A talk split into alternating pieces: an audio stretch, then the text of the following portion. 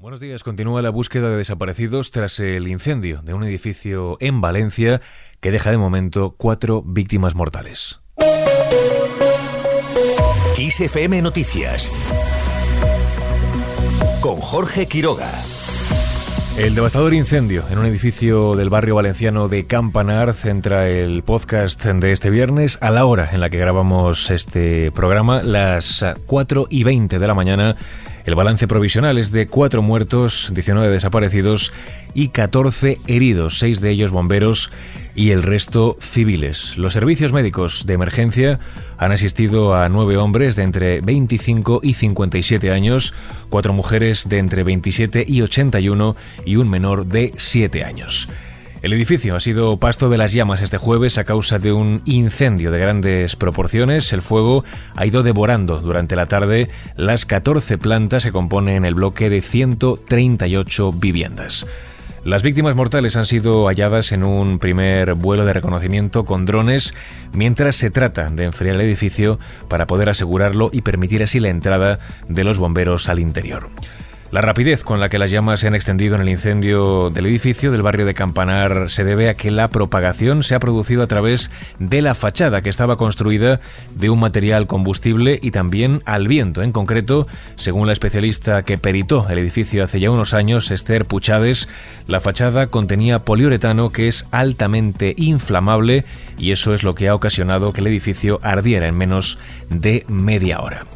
Escuchamos ahora las últimas declaraciones del subdirector de Emergencias de Valencia, Jorge Suárez, confirmando el primer balance de fallecidos. Sí que se puede confirmar que hay cuatro personas fallecidas. En este momento la situación de las tareas de extinción están trabajando exclusivamente en el medio exterior. Las características del edificio en este momento no permiten continuar haciendo ninguna extinción en la parte interior, con lo cual se sigue trabajando enfriando el edificio por todas las fachadas y ese es el objetivo que va a haber en las próximas horas un poco el elemento más importante. Los bomberos van a estar trabajando, continúan con sus relevos y es en lo que se está centrando. No se puede indicar en este momento cuándo se va a poder entrar eh, dentro de la estructura, porque lo primero son los criterios de seguridad de las personas combatientes y es uno de los elementos que posiblemente hasta que no vaya evolucionando o tengamos más luz del día se pueda determinar. El incendio se ha iniciado en torno a las 5 de la tarde en el quinto piso y se ha ido propagando rápidamente a los niveles superiores a causa del viento, arrasando todo el inmueble y extendiéndose a un bloque anexo del mismo complejo residencial. Ante el avance y la burlencia de las llamas, algunos vecinos han intentado pasar de una vivienda a otra a través de los balcones. Ese ha sido el caso de una pareja que se ha tenido que refugiar en la terraza tratando de huir del fuego y del denso humo. Un equipo de bomberos ha logrado rescatarles entre los aplausos de la gente presente en la zona que veían con preocupación la escena. Para ello, se han servido de dos grúas que han empleado para tratar de controlar el fuego en las plantas inferiores y acercarse a la fachada. Tras ser evacuados, los afectados han sido atendidos en la calle por medios sanitarios sin presentar lesiones aparentemente graves.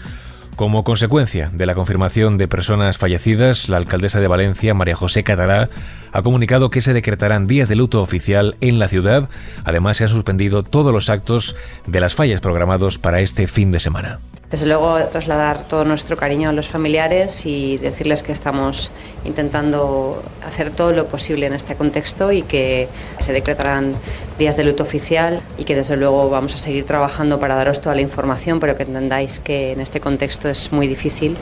Eh, los bomberos están haciendo todo lo que pueden, pero os podemos dar esta información, estamos dando la información que tenemos, pero, pero es difícil.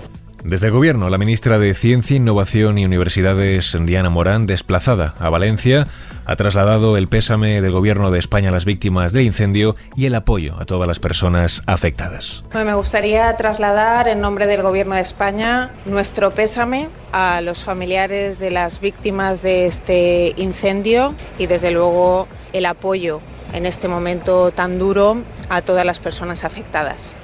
También trasladar toda la colaboración con el Ayuntamiento de Valencia, con la Generalitat Valenciana, para colaborar en todos los medios que puedan ser necesarios para atender a las víctimas y para atender esta emergencia y esta tragedia. Las labores de los bomberos se centran ahora en seguir enfriando las fachadas de los edificios que siguen ardiendo sin control desde, como decíamos, cinco y media de la tarde aproximadamente, por lo que hasta ahora no se ha podido acceder al interior de los inmuebles situados en el barrio de Campanar, como decíamos, y ubicado al noroeste de la ciudad.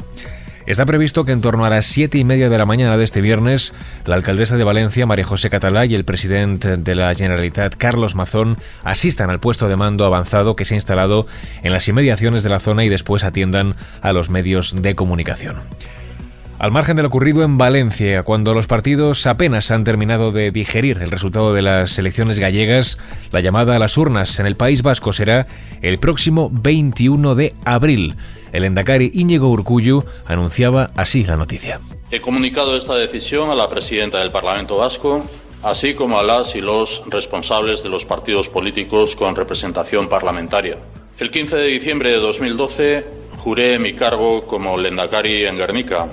Lo digo con sinceridad. Jamás habría imaginado mayor honor. He procurado ser siempre fiel a la dignidad que tanto el Parlamento como el Gobierno vasco merecen como máximas instituciones representativas de la sociedad vasca. En estos próximos comicios, Urcuyu ya no será el candidato del PNV después de tres legislaturas al frente del gobierno vasco y Manol Pradales será quien le releve y encabece la candidatura de su partido. Además, los agricultores mantienen este viernes su calendario de protestas con actos convocados en las Islas Canarias y en León, mientras se prepara el Consejo de Ministros de Agricultura del lunes, que será clave. Desde el pasado 6 de febrero, un total de 60 personas han sido detenidas por las fuerzas de seguridad en las protestas de los agricultores que ayer jueves se concentraron en los puertos de Valencia y Algeciras, donde en algunos momentos se elevó la tensión e incluso se produjeron cargas policiales. Y ahora sí terminamos con la previsión del tiempo. Este viernes esperan lluvias localmente fuertes o persistentes en Galicia, nevadas significativas en montaña de la mitad norte y área próxima, con cotas de 700 a 1000 metros, descenso notable de las temperaturas máximas en buena parte de la península, intervalos de viento fuerte en zonas de costa y de montaña y en el sureste peninsular incluso muy fuertes en la costa de Galicia y también en Cantábrico. Así con el tiempo y con el recuerdo a todos los afectados por el incendio en Valencia lo dejamos. Antonio Alfonso Hernández estuvo al frente del control de sonido de este podcast. Ya sabes que toda la información y la última hora sobre el incendio en Valencia puedes seguirlo en directo en nuestros boletines de XFM. Muy buenos días.